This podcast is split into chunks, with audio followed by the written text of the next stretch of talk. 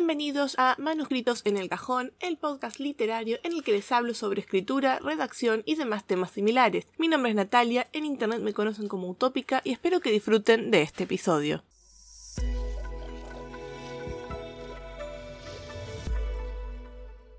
World Building, segundo episodio. ¿Por dónde comenzar? Bienvenidos a este nuevo episodio de la temporada sobre World Building de Manuscritos en el Cajón como mal ejemplo que soy de todos los episodios, este que es el primero en el que realmente nos vamos a meter dentro del tema, es el que menos tengo detallado, el que menos tengo punteado y planeado, así que todo esto es casi que pura improvisación. El objetivo de este capítulo, de este episodio, es empezar a ver por dónde atacar a nuestra historia, nuestro world building, cómo empezar a plantearlo de forma eficiente para evitar tantos errores como sea posible, para no volvernos locos a la hora de ver qué tengo, qué me falta. Y con esa idea en mente es que vamos a dejar un concepto que es el que yo utilizo al menos a la hora de crear mis propios escenarios y es el de ir desde fuera hacia adentro. Cuando le quería explicar este tema a una autora amiga hace un par de años, le dije que crear un mundo es como sacarle las capas a una cebolla. Y la verdad es que no sé si es la mejor analogía que puede existir, pero es una que a mí me gusta mucho. Cuando uno habla de crear un mundo, una de las primeras cosas que hay que hacer es preguntarse por dónde comenzar.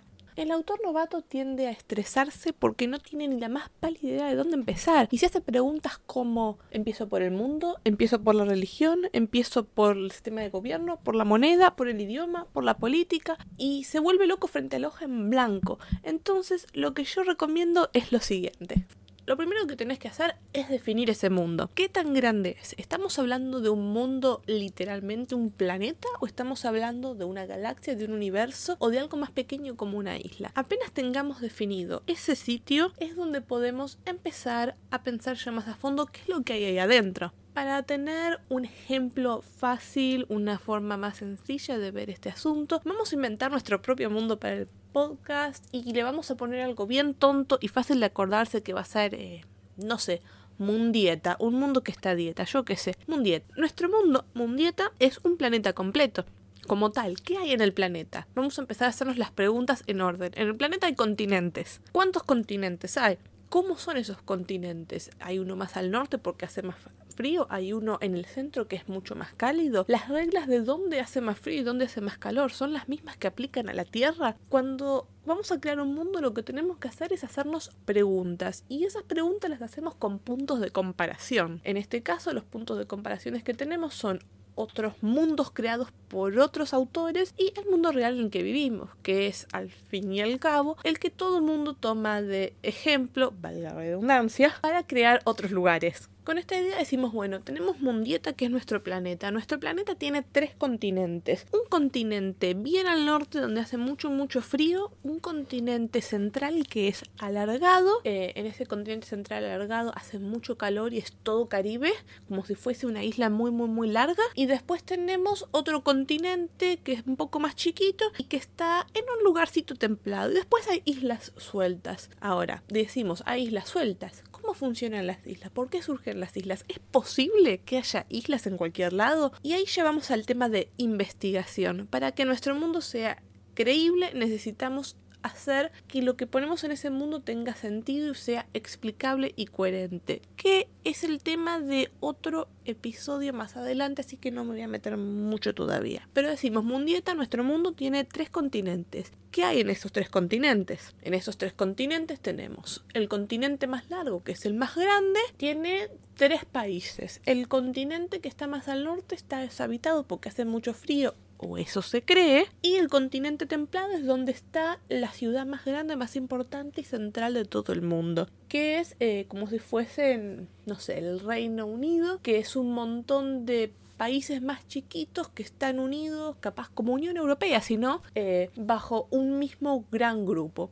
Por poner un invento, estamos pensando mientras lo hacemos, es un ejercicio mental. Con eso ya tenemos tres continentes y qué hay en cada uno de esos tres continentes. Ahora, no hace falta que definamos absolutamente cada aspecto de cada lugar, pero sí los elementos más importantes que son los que van a darle las características a ese lugar. Por ejemplo, en un lugar de clima cálido, la gente se va a vestir con ropa más ligera, van a comer comida más frutal capaz, mucho pescado.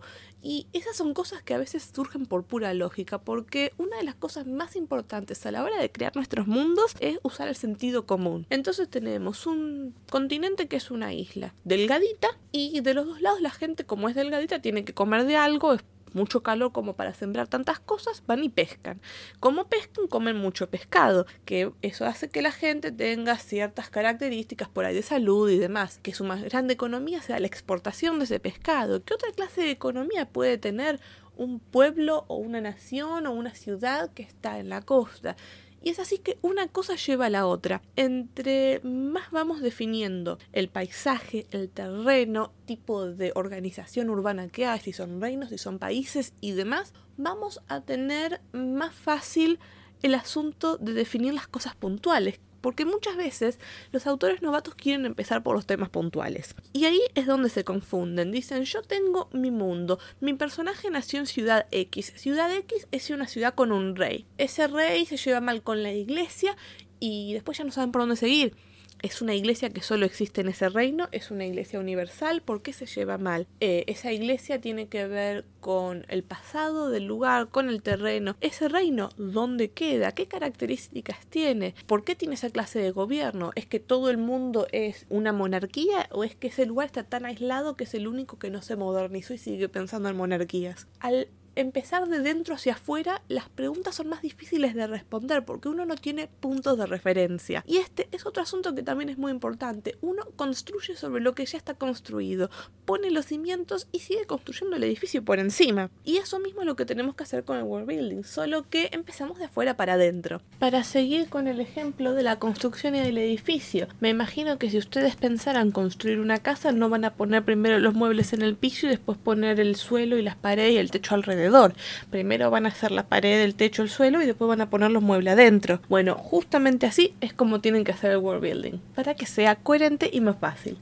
Construir una historia, construir un mundo no tiene límites. Como decía en la introducción, imaginen que una persona tenga que construir el planeta Tierra entero a como estamos hoy. Y empieza, tiene tantos continentes, cada continente tiene estos países, este país tiene un ducado, este país tiene monarquía, este país tiene monarquía pero también democracia mezclada, este otro país nos volveríamos locos si tuviéramos que crear un planeta Tierra. Por eso eh, tenemos que definir cuáles son los puntos más importantes, los que afectan a todo el mundo y los que definen a cada zona en particular.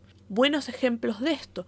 Pensemos en un lugar que les voy a mencionar varias veces a lo largo de la temporada, que es el mundo de la serie animada de Avatar. Tenemos el gran concepto, hay un mundo. En este mundo hay cuatro grandes reinos. Eh, uno de ellos está dividido en el Polo Norte y en el Polo Sur y los otros no. Tienen sus territorios propios o en todo caso los que serían los nómadas del aire no tienen un territorio. Pero tenemos definidos lugares. Esos lugares y esos grupos tienen características que son definidas por el lugar geográfico en el que están. Donde hay un desierto, la gente tiene eh, más afinidad hacia la tierra. Donde está la zona congelada, la gente tiene más afinidad hacia el agua. Y así se van definiendo desde fuera hacia adentro cuáles son las características de la población, cómo es esa gente, de qué viven, de qué comercian, eh, qué cosas creen, qué cosas no. Es muy interesante y mucho más sencillo empezar a crear un mundo cuando se inicia desde el exterior porque el exterior crea las causas para que el interior sea de formas particulares. Y la segunda pregunta que todo el mundo se hace, ¿dónde me detengo? Porque uno puede seguir y seguir creando, yendo país por país, reino por reino y diciendo, este lugar tiene una monarquía, esta monarquía tiene este tipo de moneda, creen en tal clase de Dios, que no es el mismo que creen en el reino vecino. Además está dividido por clases sociales. Estas clases sociales son así. Y en este lugar además hay personas que nacen con esta cualidad distinta. Y en este otro lugar viven personas que tienen todos orejas de gato. O sea, una cosa va llevando a la otra. ¿Y dónde está el punto en el que uno dice basta? No existe. Uno puede seguir construyendo el mundo por años y años y años y nunca detenerse y siempre encontrar algo que falta, algo que podía definirse. Pero si vamos a empezar nuestra primera historia en un nuevo mundo, lo básico que tenemos que tener es la división general del mundo, mapa, puede ser un mapa que dibujemos de verdad o un mapa mental si no no tenemos habilidades gráficas o ganas de dibujarlo. Tenemos ese mapa, tenemos las características geográficas básicas de ese mapa, tenemos la división política de ese mapa, donde hay un reino, donde hay otro, un país, lo que sea que nuestro mundo tenga, eh, qué forma de gobierno hay en cada uno, y con eso las características principales puntadas de cada lado. No hace falta que nos detengamos a ver en detalle cada ciudad, cada clase social, qué estudian, qué comen, qué invenciones no hace falta detenerse en absolutamente cada punto de cada sitio hasta que no tengamos la historia. Lo que sí necesitamos como mínimo es tener punteados los elementos generales. Por ejemplo, no es lo mismo que en un país o en un continente haya solo humanos a que haya, no sé, humanos que conviven con dinosaurios. No es lo mismo tener una isla que está tan aislada que siguen viviendo como en la época medieval, mientras que en el continente central están con robots que son como lo de los supersónicos. O sea, son cosas muy distintas. Y ese tipo de cosas hay que definirlas porque van a definir también a los personajes que provienen de esos sitios. Que es algo muy importante en lo que va a ser la segunda temporada del podcast que va a hablar sobre creación de personajes. Y cómo el lugar donde nacen y donde crecen define parte de su forma de ser. Pero eso lo dejamos para más adelante. En fin, ¿a qué iba con todo este varío? Cierto, iba a que el tema de la creación del mundo es prácticamente infinito y que si nos ponemos meticulosos podemos pasarnos años o la vida entera decidiendo qué idioma van a hablar, las reglas de ese idioma, qué música escuchan, qué tipo de arte crean, cuál es la historia, el pasado, qué reinos tuvo conflictos con cuál otro, cuándo hubo una guerra, qué tan avanzados son sus barcos, cómo se llaman sus diferentes métodos de transporte. No se pueden entretenerse creando mundos por toda la eternidad si ustedes quieren, que supongo que no es su objetivo.